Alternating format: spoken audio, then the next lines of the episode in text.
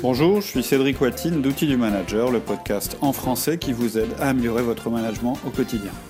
Outils du Manager, c'est un podcast, mais c'est aussi un site web sur lequel vous pourrez par exemple passer le test pour connaître votre profil disque. Vous pourrez aussi lire notre blog, faire des commentaires et vous abonner à notre newsletter. Alors rendez-vous sur www.outildumanager.com. En attendant, le podcast d'aujourd'hui, Disc Reloaded, quatrième épisode. D'accord, mais c'est vrai que c'est intéressant comme illustration. Mais euh, en même temps, pourquoi euh, on comprend que le modèle 10 t'a convaincu, mais ça aurait aussi pu marcher avec un autre modèle. Alors, euh, c'est possible mais j'en suis pas convaincu. Moi, je connais pas tous les modèles. J'en connais, j'en connais, je dirais 5, 6, 5 vraiment bien, comme la Processcom ou des choses comme ça. Mais en fait, le modèle disque, par rapport à tous ces modèles, il a des gros avantages à mes yeux. Mmh. Euh, il est simple, il est rapide, il est basé sur le comportement, il respecte les individualités et il colle pas d'étiquettes aux gens. Tu peux détailler ça? Alors, oui, en fait, ça correspond à trois avantages. Le premier avantage, euh, le premier avantage, pardon, c'est que euh, c'est simple et c'est rapide. Le deuxième, c'est ce que c'est que c'est un modèle comportemental. Et le troisième, c'est que c'est pas de la manipulation. Alors, je m'explique. Simple et rapide. Bon, bah ça, vous avez vu. J'ai pas dû euh, vous faire un séminaire de trois jours pour vous expliquer les profils. Vous verrez que c'est assez rapide, on comprend assez vite. Il y en a que quatre déjà, ça simplifie. Et euh, en plus, euh, il n'y a que deux axes qui sont au nombre de deux. Donc il n'y a pas de complexité du tout déjà dans le modèle. Euh, dans le modèle en lui-même. Alors bien sûr, il y a des interprétations plus complexes, c'est-à-dire que vous pouvez trouver des tests types qui en fait vont, à partir des pourcentages que vous avez dans chaque profil, ressortir un, un sous-profil, on pourrait dire. Par exemple, quelqu'un qui, je crois que quelqu'un qui a un fort pourcentage à la fois dans la composante D dominant et la composante C, ça va être quelqu'un qui est orienté résultat. D'accord. Quelqu'un qui a beaucoup de D, beaucoup de I, ça va être plus un leader, et ainsi de suite. Donc après, le modèle, et c'est ça qui est bien dans ce modèle, c'est qu'il est super simple à comprendre, on voit tout de suite de quoi on parle, mais si on a envie de creuser, si on a envie d'élaborer, etc., on peut aussi parce qu'il est très riche. Mais à notre niveau, je dirais que c'est la simplicité euh, qui nous intéresse. Mm. La simplicité, euh, profil, euh, de pouvoir euh, en face, euh, quand on est en face de quelqu'un, dire bah il est plutôt D, plutôt I, sans connaître exactement les, les, les pourcentages, etc. Mm. Donc, avantage primordial, c'est une méthode puissante, mais facile à comprendre et à apprendre. Et en fait, une autre simplicité du modèle, c'est que c'est un modèle euh, qui n'a pas la prétention d'être prédictif. C'est-à-dire que c'est pas un modèle qui va dire bon alors lui là pour l'instant il est comme ça, mais en fait il est en train d'évoluer comme ci et puis il va peut-être devenir comme ça et si on le met dans telle situation. Non, on ne fait pas ça. Euh, on s'intéresse euh, au profil de la personne un petit peu comme un instantané en disant c'est un moment T dans un contexte dans un contexte C. Ouais, d'accord. Mais sinon, on peut évoluer, on peut changer de profil. Oui, en fait, euh, non seulement on peut évoluer, mais en plus, on peut être D au travail et S en famille.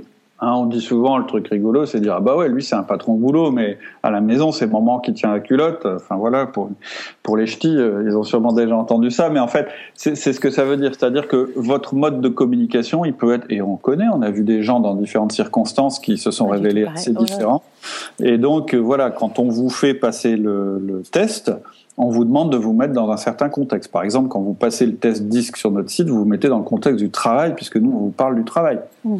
Donc, on évolue en fonction des situations et on évolue dans le temps. C'est ce que je disais tout à l'heure.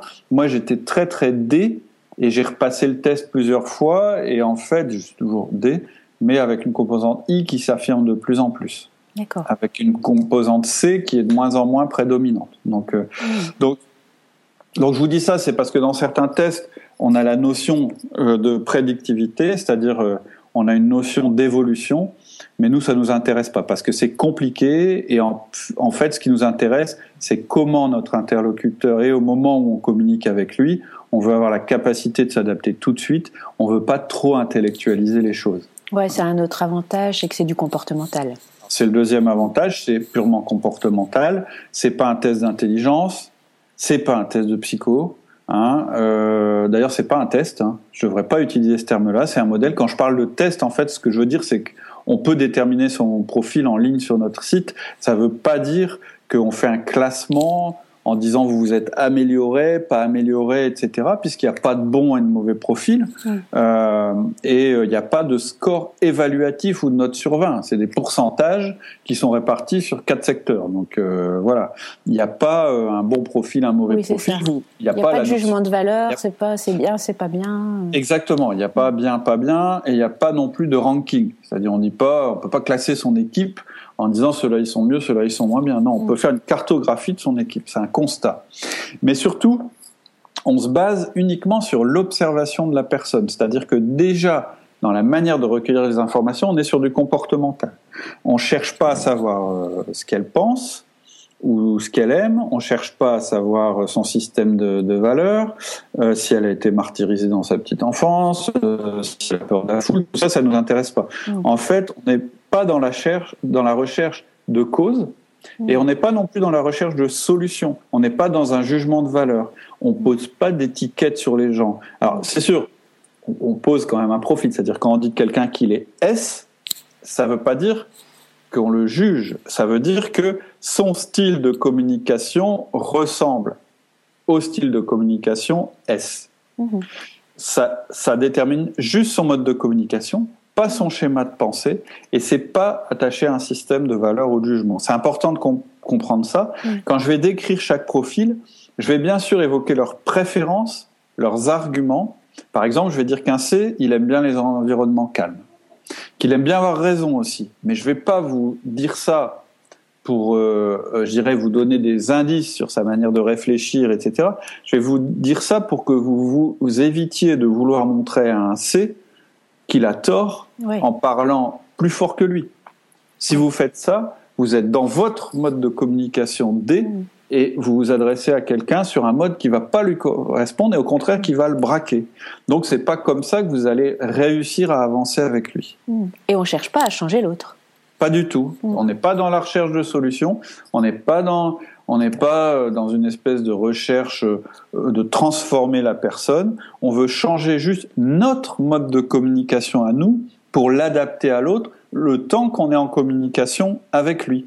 D'ailleurs, chez Outils du Manager, on vous conseille jamais d'essayer de changer la manière de penser de l'autre personne. C'est pas ça qui nous intéresse. Je dirais éthiquement, ce serait un peu limite. On se donne pas ce droit-là et de toute façon, on n'en a pas la volonté.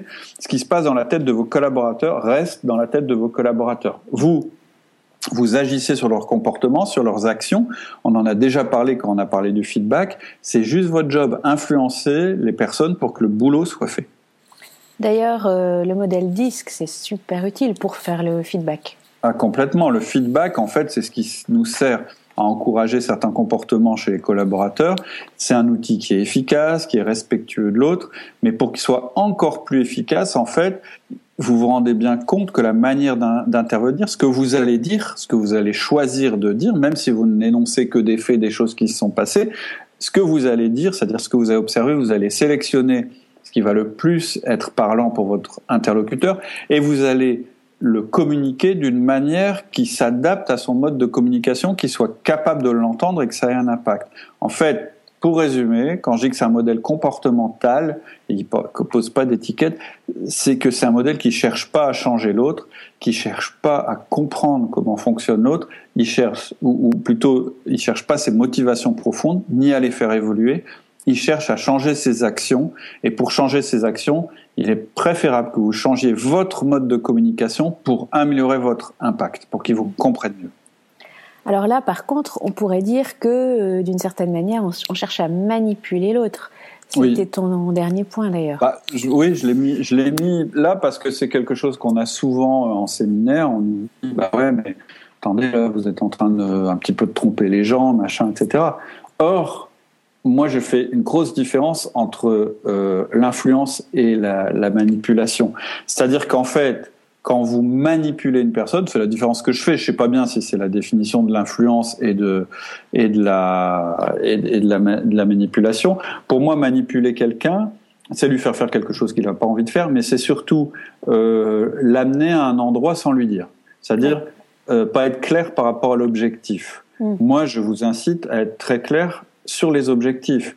Mm. Vous devez être très clair avec vos collaborateurs. Votre job, c'est de faire, euh, de, les faire euh, atteindre un objectif, une performance, etc. Elle doit être très claire pour tout le monde. Mm. C'est pas euh, ça qu'on va faire. C'est pas, c'est pas les emmener. On n'a pas d'agenda caché. On n'est pas en train de leur dire quelque chose alors qu'on pense autre chose, etc., etc.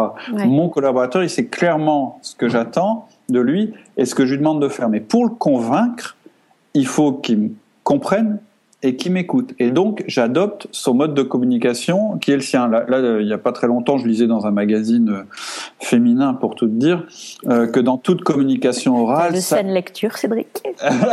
c'était pas des, c'était pas pour moi, mais je l'ai lu quand même. Mais c'était quand même écrit et ça je l'avais déjà lu dans des, dans des ouvrages peut-être un petit peu plus sérieux, mais c'était ce qu'il disait, c'est vous rendez-vous compte que le message ne compte pour 7% et le ton 38% et le non-verbal soit 55%.